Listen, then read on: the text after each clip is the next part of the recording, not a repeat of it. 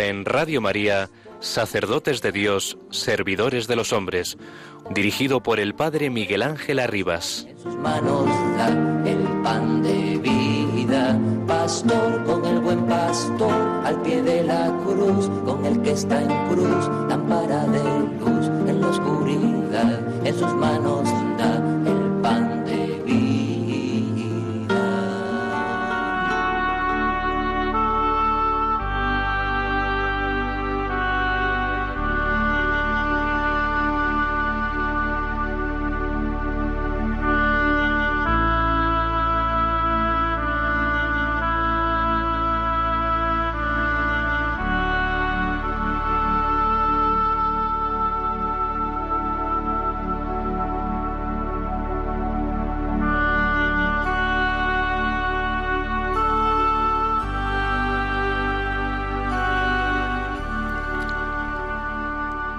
Sabemos de una triple venida del Señor. Además de la primera y de la última, hay una venida intermedia. Aquellas son visibles, pero esta no. En la primera el Señor se manifestó en la tierra y convivió con los hombres como testigo él mismo. Lo vieron y lo odiaron. En la última, todos verán la salvación de Dios y mirarán al que traspasaron. La intermedia, en cambio, es oculta, y en ella solo los elegidos ven al Señor en lo más íntimo de sí mismos, y así sus almas se salvan. De manera que en la primera venida el Señor vino en carne y debilidad, en esta última en espíritu y poder, en la última en gloria y majestad. Esta venida intermedia es como una senda por la que se pasa de la primera a la última. En la primera Cristo fue nuestra redención, en la última aparecerá como nuestra vida. En esta es nuestro descanso y nuestro consuelo. Y para que nadie piense que es pura invención lo que estamos diciendo de esta venida intermedia, oídle a él mismo. El que me ama, nos dice, guardará mi palabra, y mi Padre lo amará, y vendremos a él y haremos morada en él. He leído en otra parte, el que teme a Dios obrará el bien, pero pienso que se dice algo más del que ama, porque éste guardará su palabra. ¿Y dónde va a guardarla? En el corazón, sin duda alguna, como dice el profeta. En mi corazón escondo tus consignas y así no pecaré contra ti. Del sermón quinto de Adviento de San Bernardo, abad.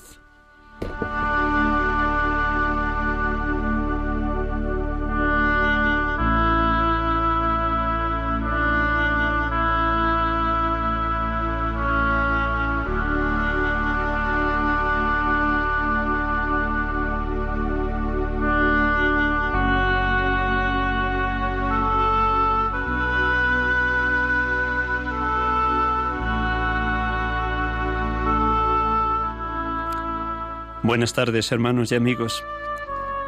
Es una gran alegría para este pobre sacerdote acompañarles una tarde más de domingo de 6 a 7 aquí en su radio, Radio María, en este programa Sacerdotes de Dios, Servidores de los Hombres, en directo desde los estudios de Radio María en Madrid, en Paseo Lanceros, Cuatro Vientos, Paseo de Extremadura. Buenas tardes y bienvenidos. Una vez más, felicidades por estar con nosotros, por orar por los sacerdotes y seminaristas y todos los consagrados y consagradas. Felicidades por ser hijos de Dios y miembros de la Iglesia. Felicidades por pertenecer a la gran familia de los hijos de Dios que peregrina por esta tierra hacia la casa del Padre, Felicidades por el inicio del nuevo año litúrgico y el comienzo del Adviento.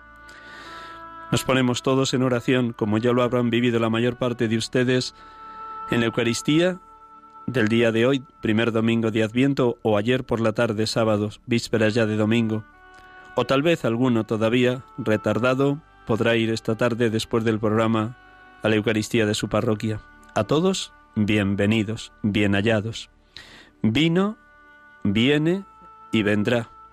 Vino en la plenitud de los tiempos, viene cada día a nosotros cuando le abrimos de par en par las puertas del corazón, en especial en la Eucaristía, cuando le decimos antes de comulgar, Señor, no soy digno de que entres en mi casa, pero una palabra tuya bastará para sanarme, y vendrá también al final de la historia, como juez de vivos y muertos, como Señor de nuestras vidas, con gloria y majestad, como celebrábamos el domingo pasado, último domingo del tiempo ordinario, solemnidad de Jesucristo, Rey del universo.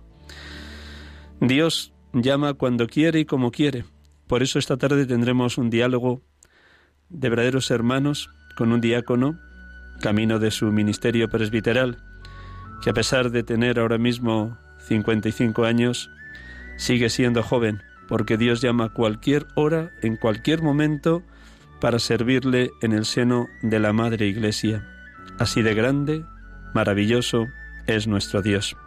Pero antes de hablar con Francis, uno de los diáconos de nuestra Archidiócesis de Madrid, que si Dios quiere y la pandemia lo permite, será ordenado allá por el mes de mayo, posiblemente el cuarto domingo del tiempo de Pascua, domingo del Buen Pastor, si la pandemia lo permite, para entonces, si Dios quiere, será presbítero de la Iglesia. Dios llama cuando quiere, como quiere, de la manera más admirable e insospechable posible. Pero antes de entrar en diálogo con Francis, vamos a dialogar con el Señor. Orar es tratar de amistad estando muchas veces a solas con quien sabemos nos ama.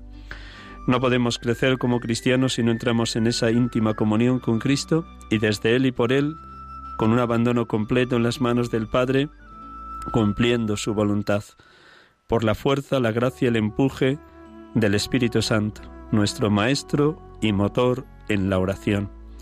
Sé que todos ustedes oran por los sacerdotes. Oren para que seamos orantes. Puede parecer algo de perogrullo que deberíamos dedicar al menos una hora o dos horas diarias a la oración, pero no siempre nos es fácil o no siempre ponemos la organización del día suficiente y necesaria para que nos quepa ese espacio de serenidad, de sosiego, de calma, de tú a tú, como un amigo habla a otro amigo. Que tomemos conciencia, los presbíteros en la Iglesia Católica, de la necesidad de ser orantes, porque nadie da lo que no tiene. Un presbítero no puede dar alegría, paz, amor, consuelo, esperanza, si no está lleno de todo eso por la acción del Espíritu. Pues bien, hermanos, la palabra clave de este primer domingo de Adviento es velaz, velaz, velaz, como nos dirá el nuestro Señor, o ya nos ha dicho, o ya hemos meditado desde ayer por la tarde hasta hoy a estas horas en el Evangelio de este primer domingo. Vamos a proclamar este primer este evangelio de este primer domingo. Hemos iniciado el ciclo B, cuyo itinerario va a ser a través del evangelista San Marcos y vamos a estar un momento en silencio proclamando el Evangelio y luego con una sencilla lección divina a la luz de las tres lecturas que nos ofrece la liturgia de hoy. Con esta música de fondo que Javier ha tenido la amabilidad de colocarnos, hacemos ese profundo silencio interior que nos adentre en el diálogo tú a tú con Jesucristo, como un amigo habla a otro amigo.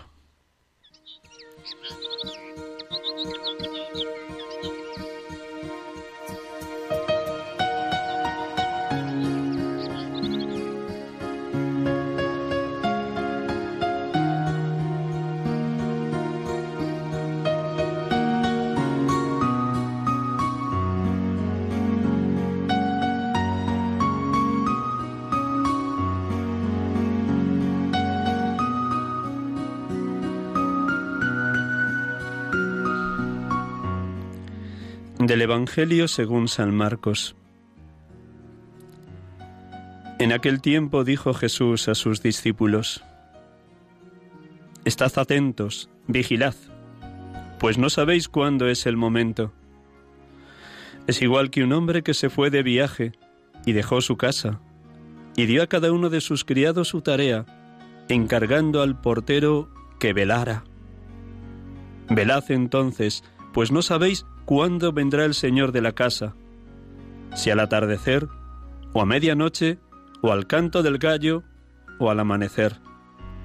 No sea que venga inesperadamente y os encuentre dormidos. Lo que os digo a vosotros, lo digo a todos. Velad.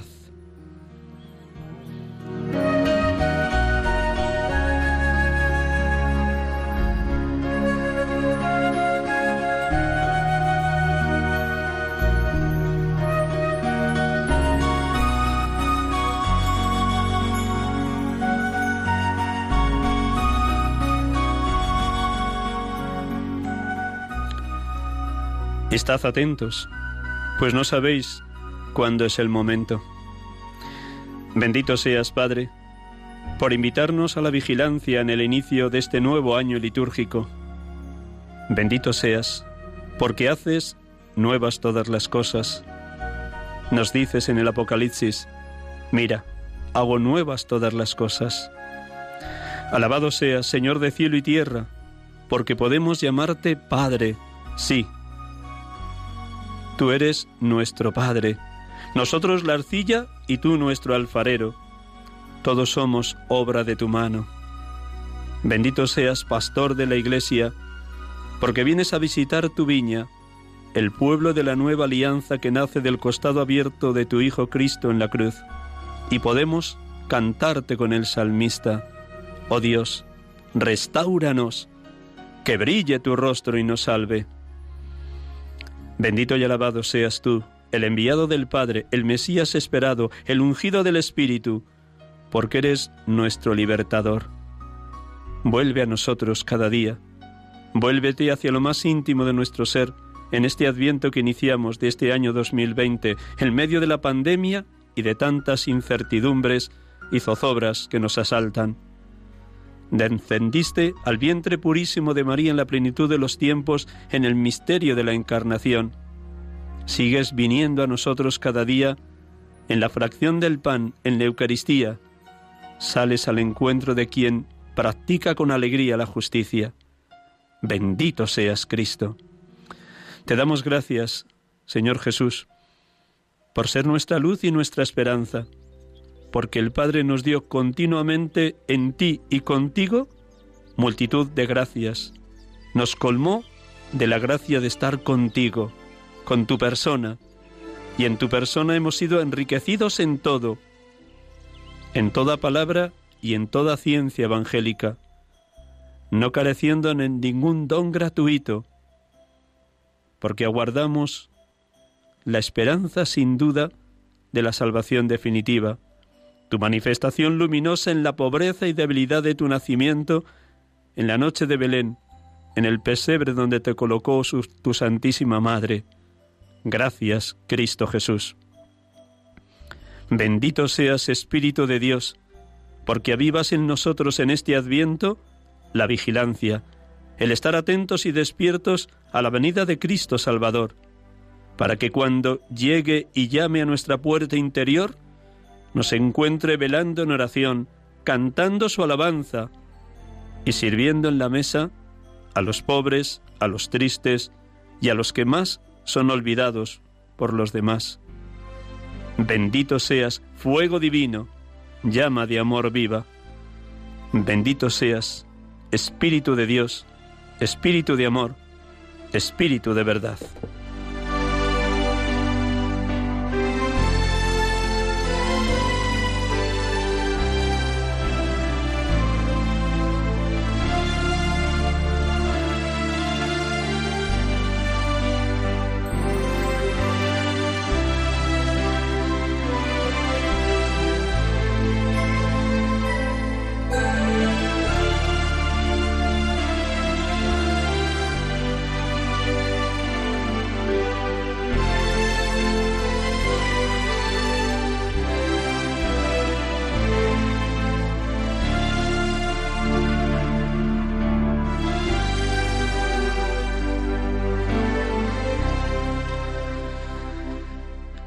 Les saludamos de nuevo aquí en Radio María, sacerdotes de Dios, servidores de los hombres, en esta tarde de domingo, primer domingo de Adviento, 29 de noviembre 2020, en directo.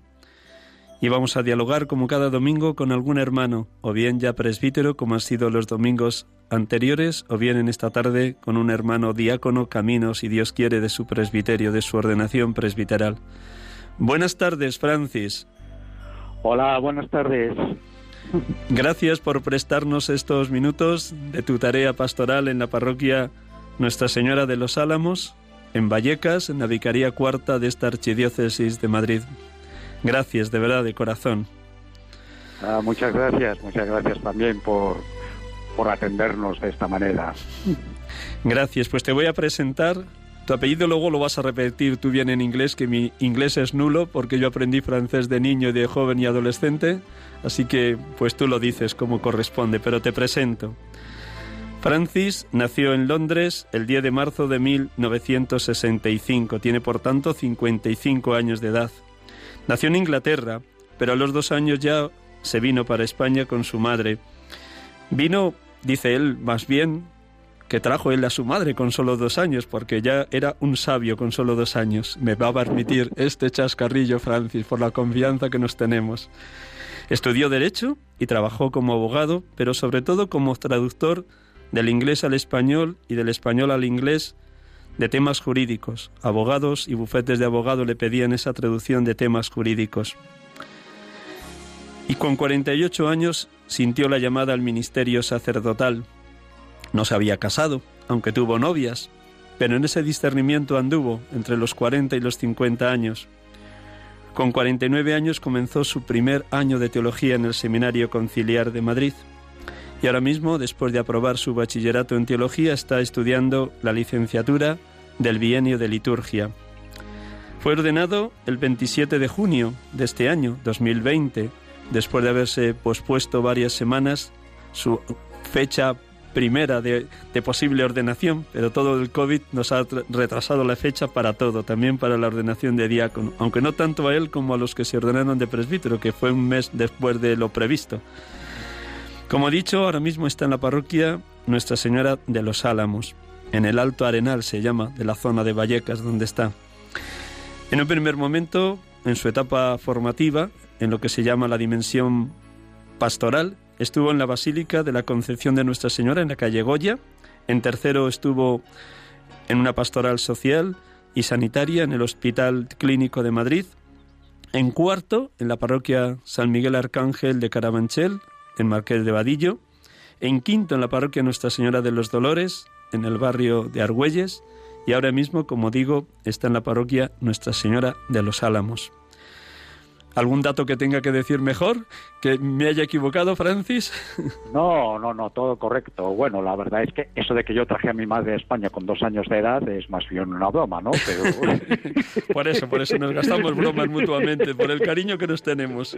Muy bien, muy bien. Pues nada, es que ya eras un agudo y sabio abogado. muy bien, muy bien. Eh, pronuncia tu nombre en inglés para que así la gente lo sepa decir muy bien. Bueno, mi apellido es Bowles. Bowles se escribe B-O-W-L-E-S, un apellido ilustre, ¿no? Es el apellido, quizás algunos conozcan el nombre de Camila Park Bowles, ¿no? La esposa de, del príncipe de Gales, o el escritor americano Paul Bowles, ¿no?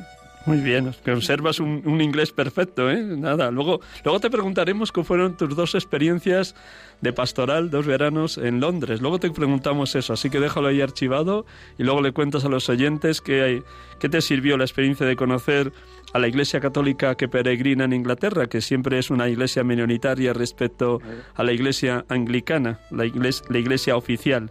Pero vamos a ir por orden. Lo primero, siempre que entrevisto a alguien, es el momento actual el aquí y el ahora de cómo está viviendo el presbítero o en este caso el diácono.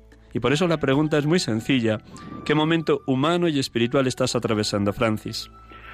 Bueno, la verdad es que es un... Pues digamos que entre la ilusión y la incertidumbre, ¿no? Porque la verdad es que, bueno, pues eh, la ordenación, la ordenación que fue el pasado mes de junio, ¿no? Pues eh, se presentó pues este momento de pandemia, luego pues por mi situación personal, mi vínculo con Inglaterra también por el Brexit, ¿no? Es decir, cosas que para nada estaban previstas cuando yo entré en el seminario, ¿no? Y uno pues piensa el contraste del mundo que había dejado cuando entré en el seminario hace seis años y el mundo que se encuentra ahora, ¿no? Y uno piensa, bueno, pues que son solo seis años, pero hay que ver la cantidad de cosas que han cambiado en este tiempo, ¿no? Pero también ese, esa ilusión, esa ilusión por algo que, que está empezando, ¿no? Pues son, unos poquitos meses de diaconado, ¿no? Como digo, a veces medio en broma, medio en serio, todavía aprendiendo el oficio, a ver cómo funciona todo esto, ¿no?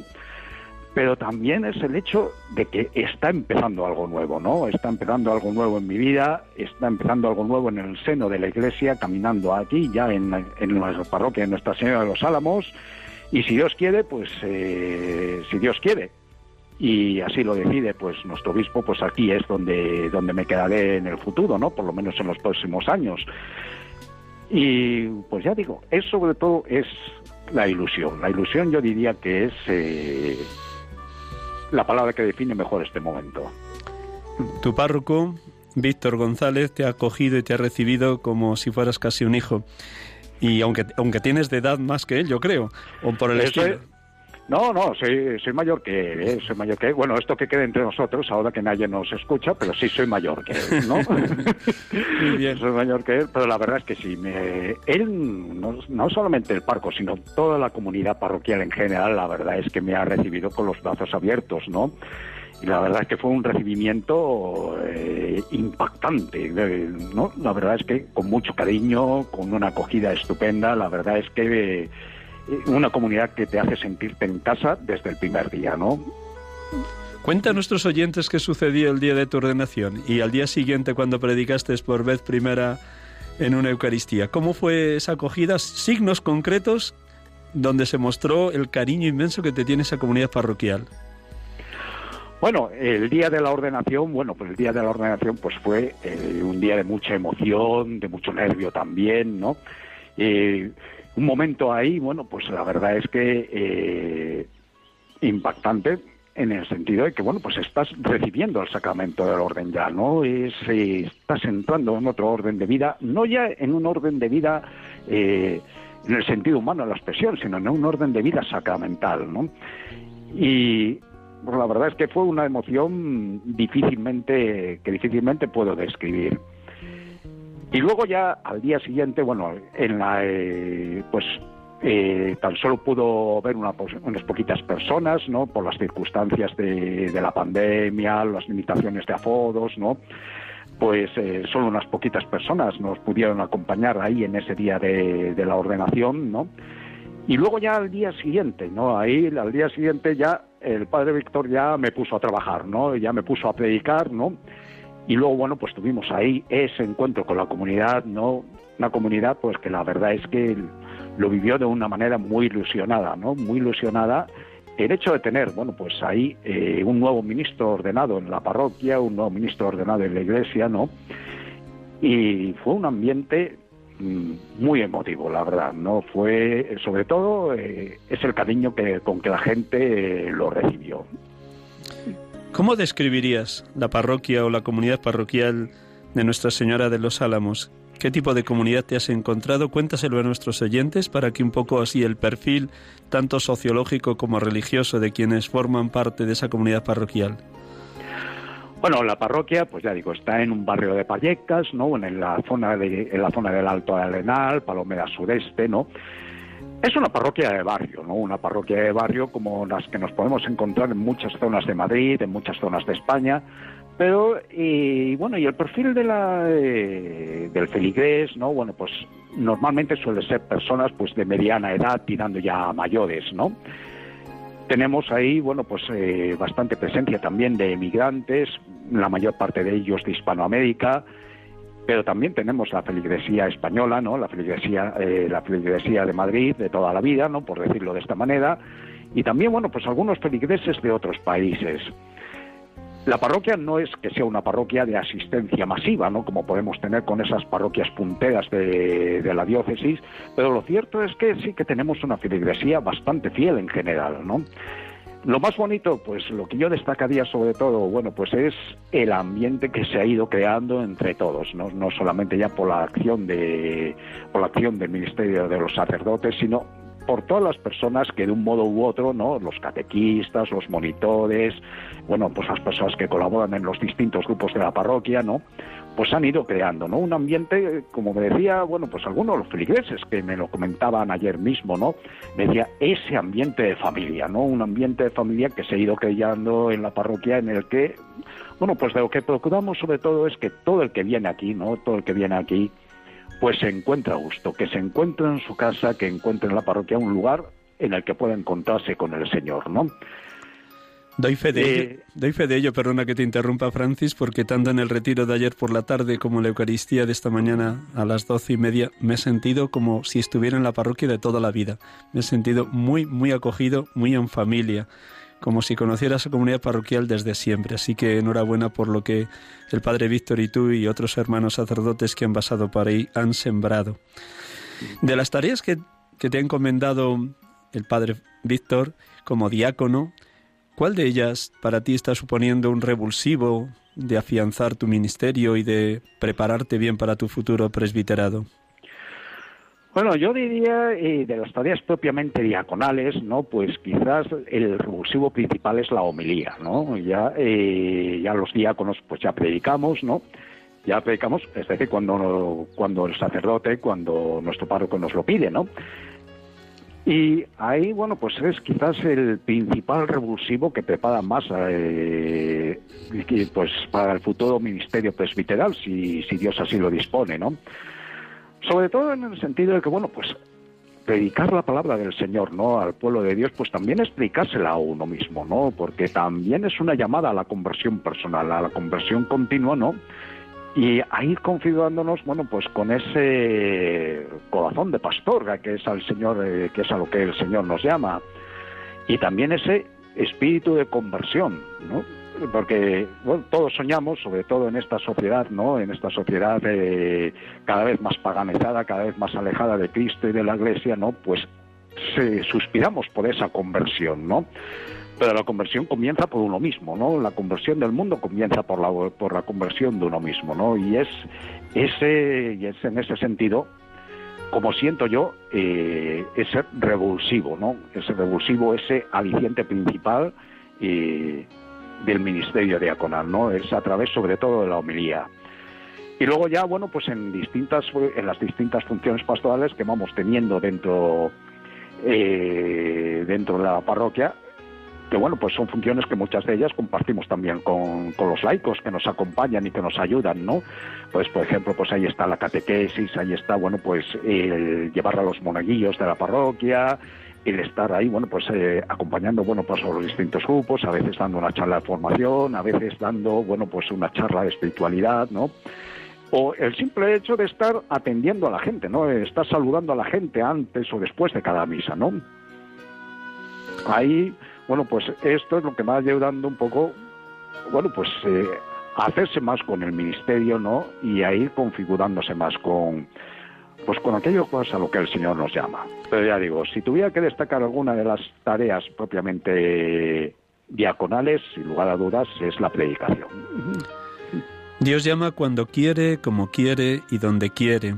Dios sorprende y nos deja siempre asombrados de su llamamiento. Cuando tú tenías entre 35 y 43 años, por poner unas fechas aproximadas, ¿ya en aquel momento barruntabas la posibilidad del ministerio o fue más cerca del tiempo de entrar en el seminario, por ejemplo, entre los 44 y los 48 años, cuando fue más fuerte ese llamamiento?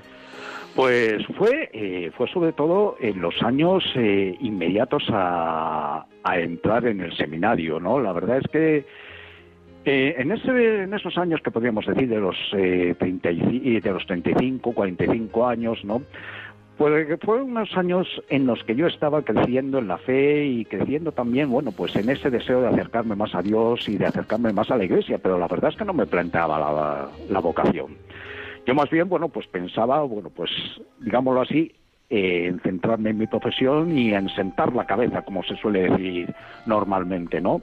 Lo que pensaba, pues eso, pues eh, conocer a una mujer, eh, echarme novia, casarme, formar una familia, era eso lo que yo tenía en mente, esos eran los planes, y así fueron hasta los cuarenta y pico años, ¿no?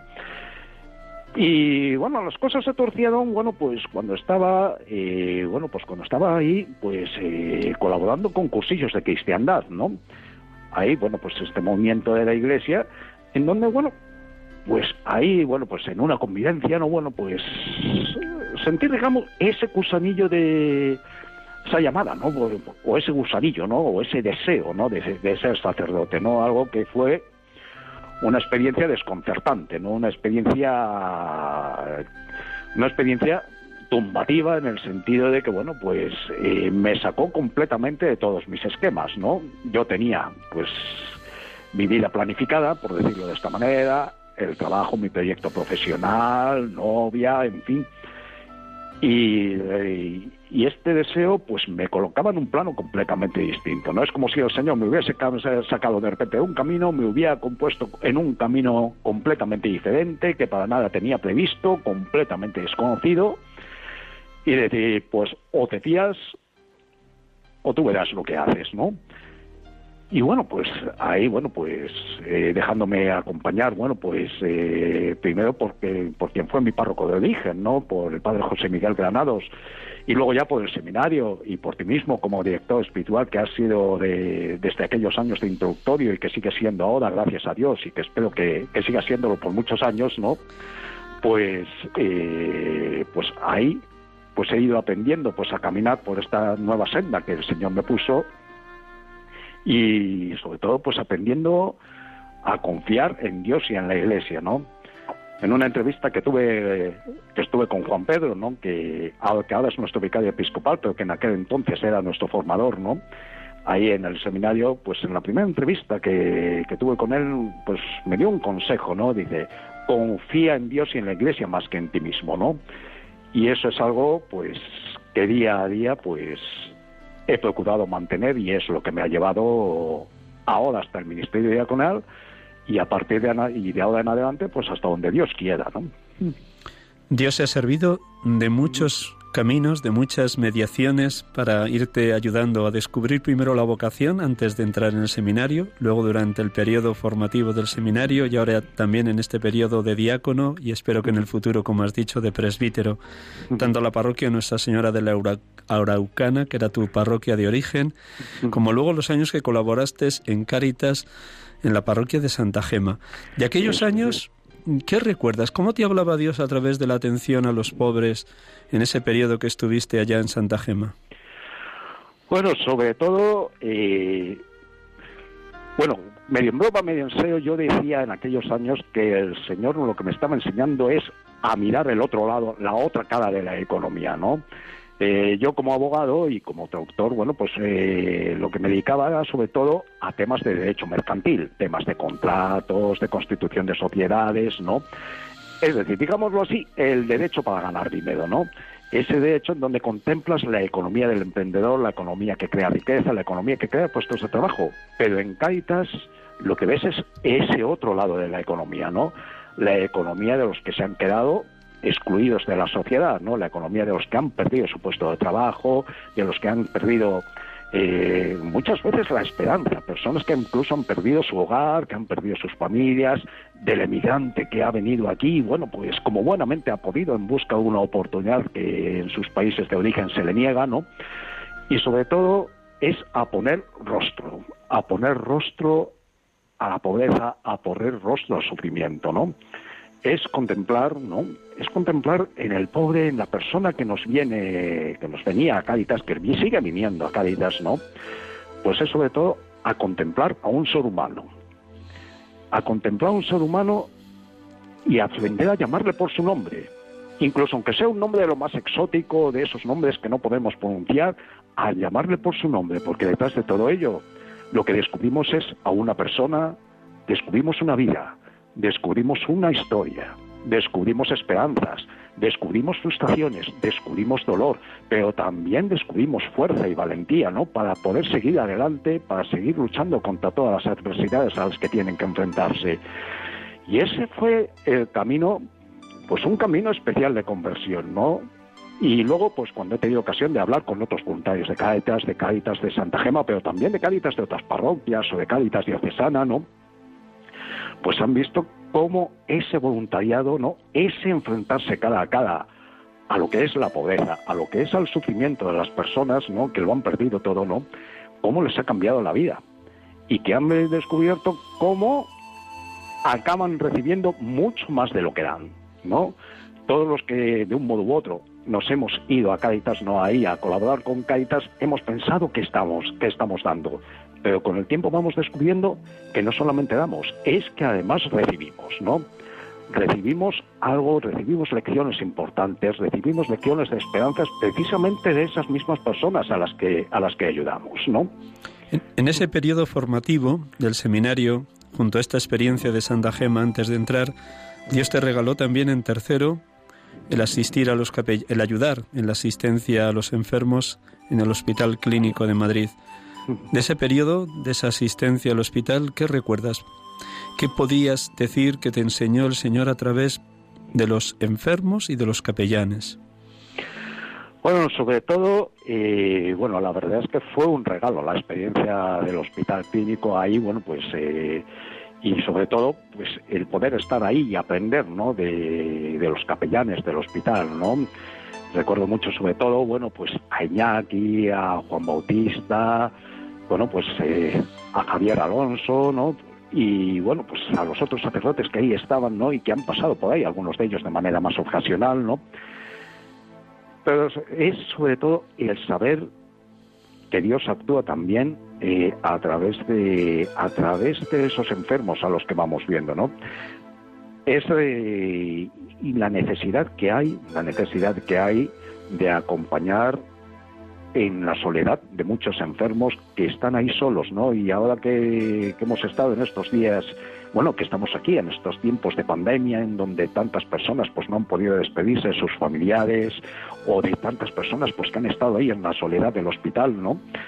Pues ese calor humano, ¿no? Ese calor humano, esa necesidad de acompañarles, esa necesidad de mostrarles el amor de Cristo, ¿no? Pues es algo que es fundamental también, ¿no? Muchas veces, bueno, pues cuando se habla con el personal médico del hospital, pues vemos muchas veces que ahí se centra mucho en la salud física, la salud del cuerpo y en la salud de la mente, pero también la salud del alma es importante, ¿no? Y ese componente es lo que podemos aportar principalmente. Para eh, Sí, sí, se termina, perdona. No, la verdad es que ha sido experiencias muy conmovedoras, porque en el año del hospital pues estuvimos acompañando a todo tipo de, de enfermos con el tiempo, ¿no? A veces eran enfermos pues, que gracias a Dios, bueno, pues se recuperaban unos pocos días y volvían a sus casas, pero también hemos acompañado a enfermos en situación terminal, ¿no? Personas que ya ingresaban en el hospital para morir. A veces hemos acompañado situaciones muy duras, ¿no? A veces personas incluso, pues, que, que habían intentado el suicidio, ¿no? Una de las cosas que más impresiona, ¿no? Es sobre todo, pues, la cantidad de gente joven, gente joven que ha intentado suicidarse o que se han suicidado, ¿no? que era una de las cosas más llamativas, ¿no? El hecho de acompañar ese sufrimiento, ¿no? Y el hecho de dar esperanza, no solamente al enfermo, muchas veces también a la familia, ¿no? A veces el familiar del enfermo necesita ser acompañado más incluso que el enfermo mismo, ¿no? Y es esa voz de esperanza y ese dar testimonio del amor de Dios en un ambiente muchas veces ahí eh, como es el ambiente de un hospital, un hospital que, tan masificado como puede ser el hospital clínico, como son los grandes hospitales, ¿no? Pues es algo que es fundamental. Un último tema, porque luego vamos a dar paso a llamadas de los oyentes y tú puedes quedarte, porque sé que a las 7 tienes reunión con uno de los grupos de la parroquia bueno, no, lo que tengo es una misa. Ah, bueno, pues entonces sí, en cinco minutos luego yo atiendo yo las llamadas de los oyentes para que ejerzas de diácono con toda la hondura y belleza que te caracteriza, querido Francis. Una última pregunta que es también muy personal y permíteme que abuse de tu confianza. Por tu historia personal eh, has sido siempre muy exigua tu familia y por tanto desde muy joven te ha tocado vivir la soledad. Mm. Entre los 20 y los 30, los 30, los 40, señalabas antes como entre los 35 y los 45 años tu sueño era poder echarte novia, formar una familia, estabilizar tu mundo afectivo, pero la historia te ha llevado primero por la soledad y ahora por el celibato. Me imagino que para ti mm, el celibato como una manera concreta de vivir la soledad ha sido siempre una soledad acompañada, aunque esto siempre se está aprendiendo. ¿Cómo, cómo vives tu soledad, tu celibato y cómo te has sentido acompañado de Cristo en estos seis años de seminario? Bueno, lo primero, eh, bueno, pues sobre todo, pues para que los oyentes eh, no, se llamen a la confusión, ¿no? El celibato no es digámoslo así, un asegurarse la soltería o un vivir la vida de soltero o menos aún la de un solterón, ¿no? El celibato ciertamente nos acostumbra a vivir, la, a vivir en soledad, pero es una soledad acompañada, ¿no? Porque el celibato lo que nos llama es a una mayor comunión y a una mayor unidad con Cristo, con Cristo que fue célibe. Cristo vivió como célibe cuando peregrinó en este mundo, ¿no? Y así, bueno, pues eh, tantos y tantos santos, ¿no? Nos han enseñado el camino del celibato, el camino de la virginidad consagrada, ¿no? Como una como un camino de unión con el Señor, un camino de unión de amor con el Señor y de unión de amor también con el pueblo de Dios al que estamos llamados a amar y servir, ¿no? Y bueno, es un camino, es un aprendizaje continuo, ¿no? Porque todos somos humanos, todos estamos hechos de carne y tenemos también nuestras debilidades y nuestras tentaciones, ¿no? Pero es, ya digo, es establecer esa relación especial con el Señor, que es lo que nos realmente nos configura con, el ministerio al que estamos llamados, ¿no? Si no, eh, pues correríamos el riesgo, pues ya digo, de llevar una vida de menos solterones o de convertirnos en menos funcionarios litúrgicos, cosa eh, que sería... Eh, penosa. sería penosa, por no decir otra cosa, ¿no? Por tanto, dirías que también siendo célibe y dejándose uno enamorar de Jesucristo y escuchando lo que decía el profeta Jeremías, me sedujiste, Señor, y me dejé seducir, también el célibe puede ser un hombre feliz cuando se deja enamorar de Cristo. ¿Es así? Eh, sí, sí, sí, sin lugar a dudas. Sin lugar a dudas. De hecho, el célibe que verdaderamente ha percibido que esto es un don que Dios le regala y no, digámoslo así, eh, una carga que se le pone encima, ¿no? Sin lugar a dudas es un hombre feliz. Yo lo he podido constatar, lo voy constatando en mi vida, ¿no?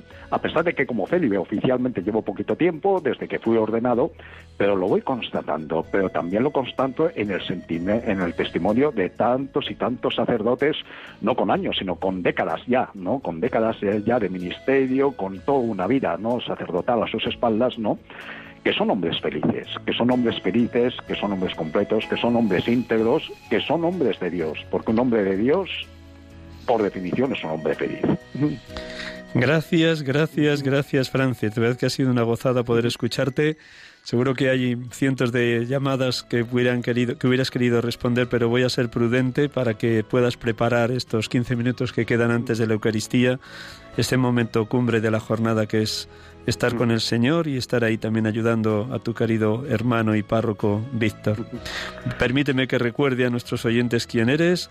Francis nació en Londres, fue ordenado presbítero, fue ordenado diácono el 27 de junio de este año 2020. Está enviado ahora mismo a la parroquia Nuestra Señora de los Álamos en el barrio de Vallecas. Fue llamado ya a una edad tardía de 49 años, ahora tiene 65, 55, perdón. Ah, bueno.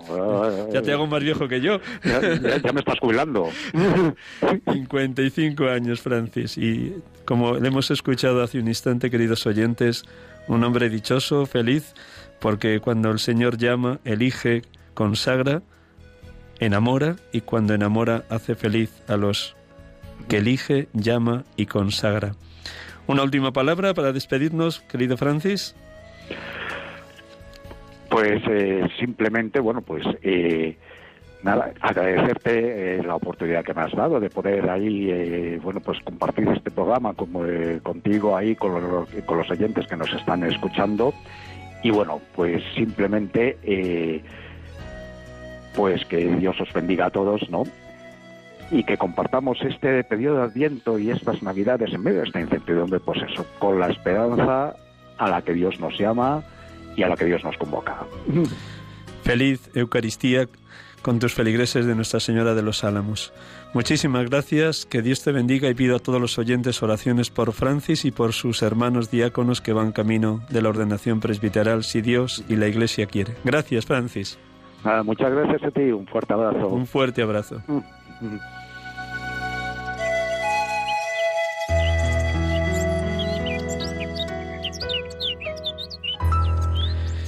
Queridos oyentes, en estos diez minutos que nos quedan en directo pueden hacer sus llamadas o bien para comentar algo de lo que ha dicho nuestro hermano diácono Francis, o bien cómo están iniciando ustedes el Adviento, o bien una pregunta que dejo ahí en el aire.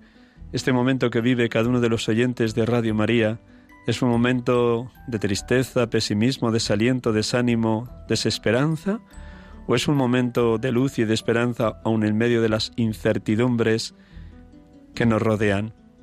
Dejo esa pregunta y recuerdo el teléfono directo de Radio María para los que quieran llamar de aquí a siete minutos, los que tenemos, cuatro llamadas o cinco a lo máximo. El teléfono directo 91005 9419. Repito, 91005 9419. A la espera de sus llamadas.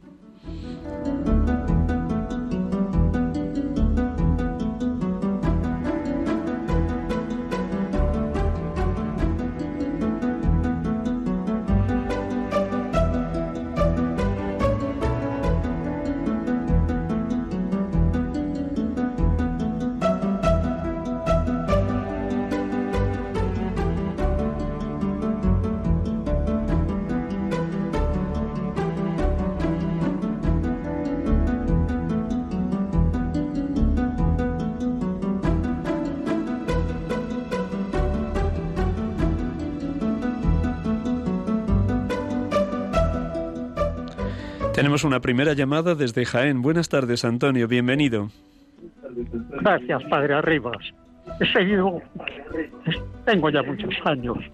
Dentro de Dios quiere el día de la eh, Inmaculada de Nuestra Señora.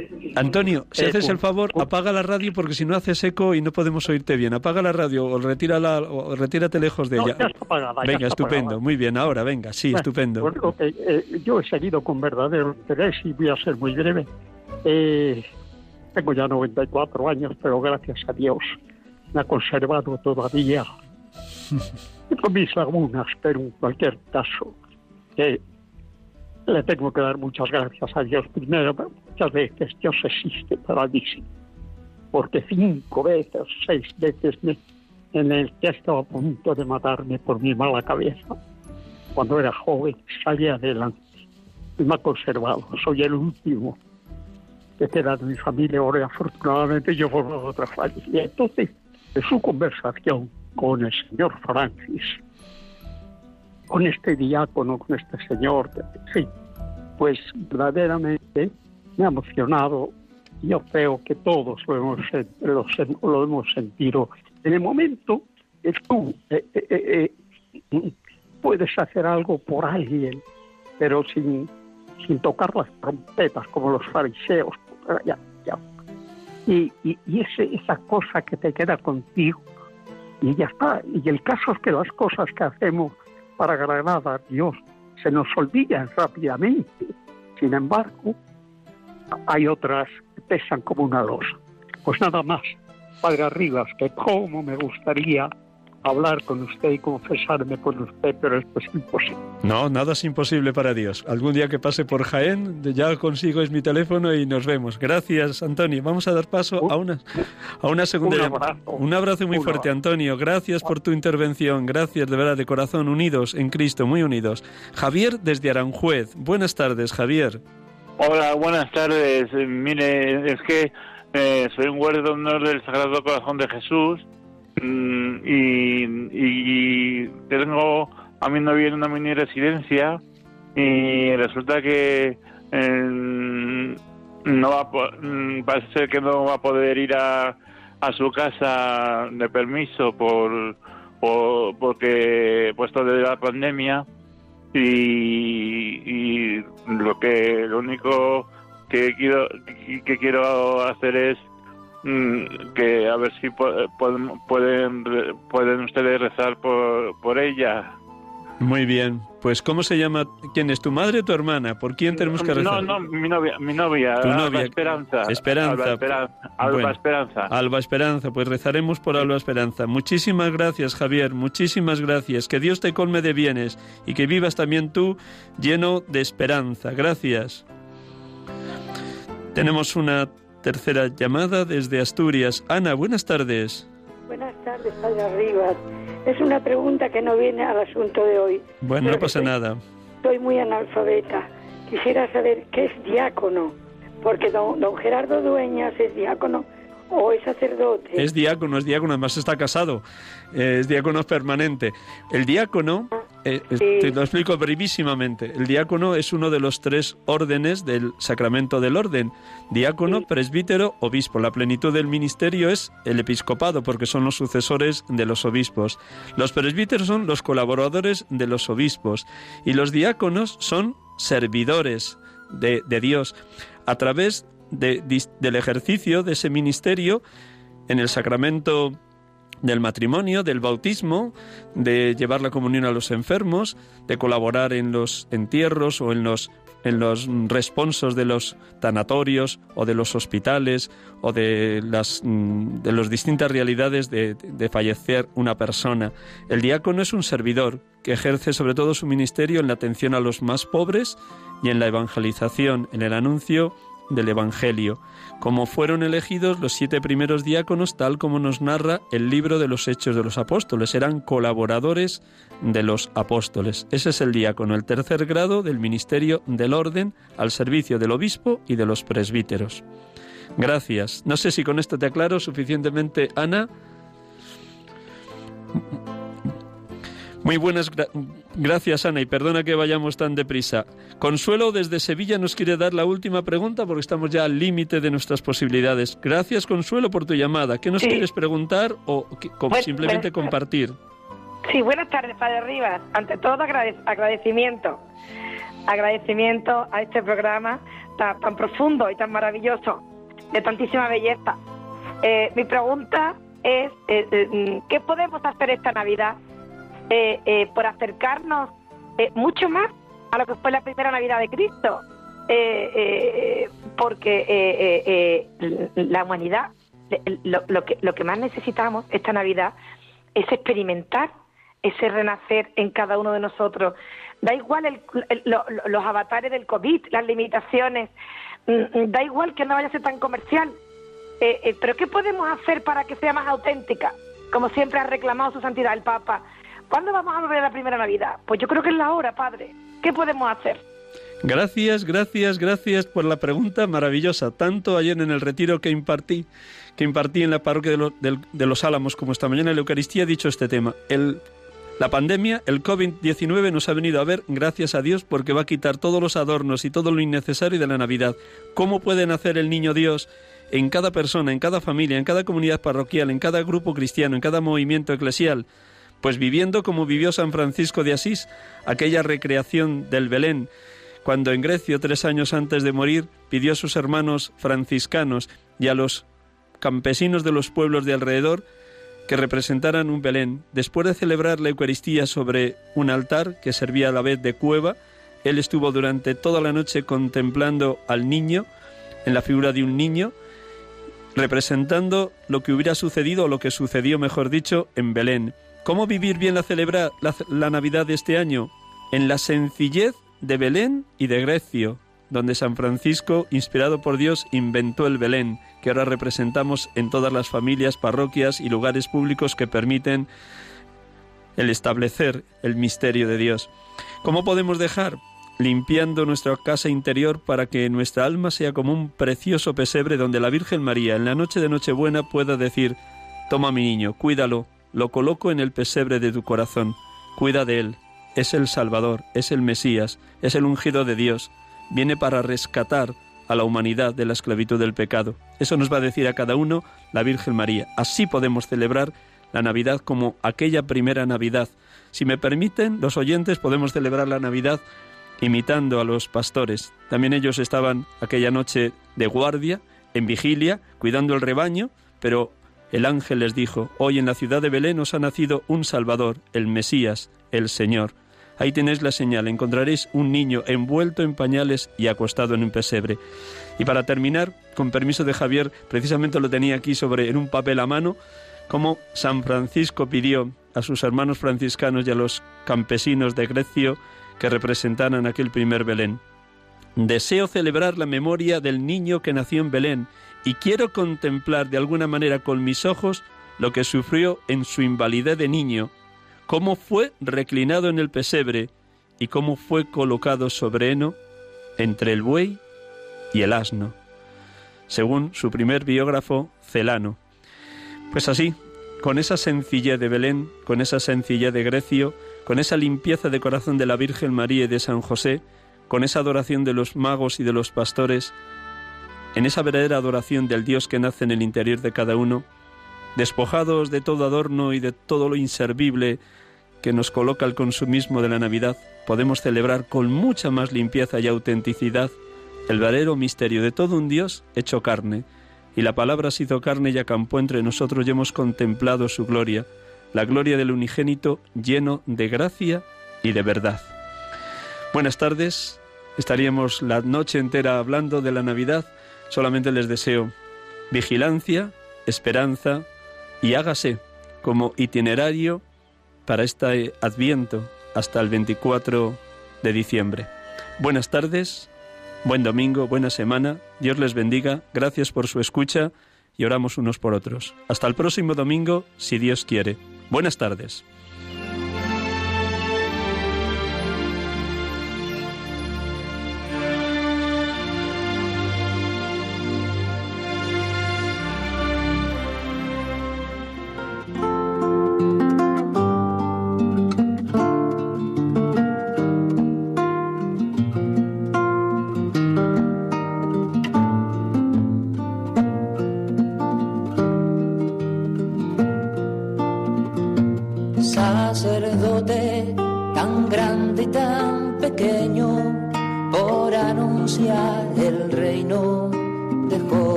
Escuchar el programa Sacerdotes de Dios, Servidores de los Hombres, dirigido por el Padre Miguel Ángel Arribas.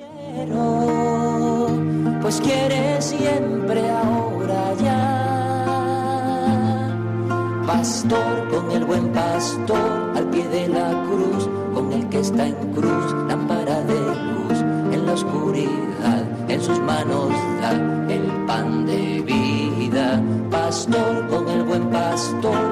de la cruz, con el que está en cruz, lámpara de luz en la oscuridad, en sus manos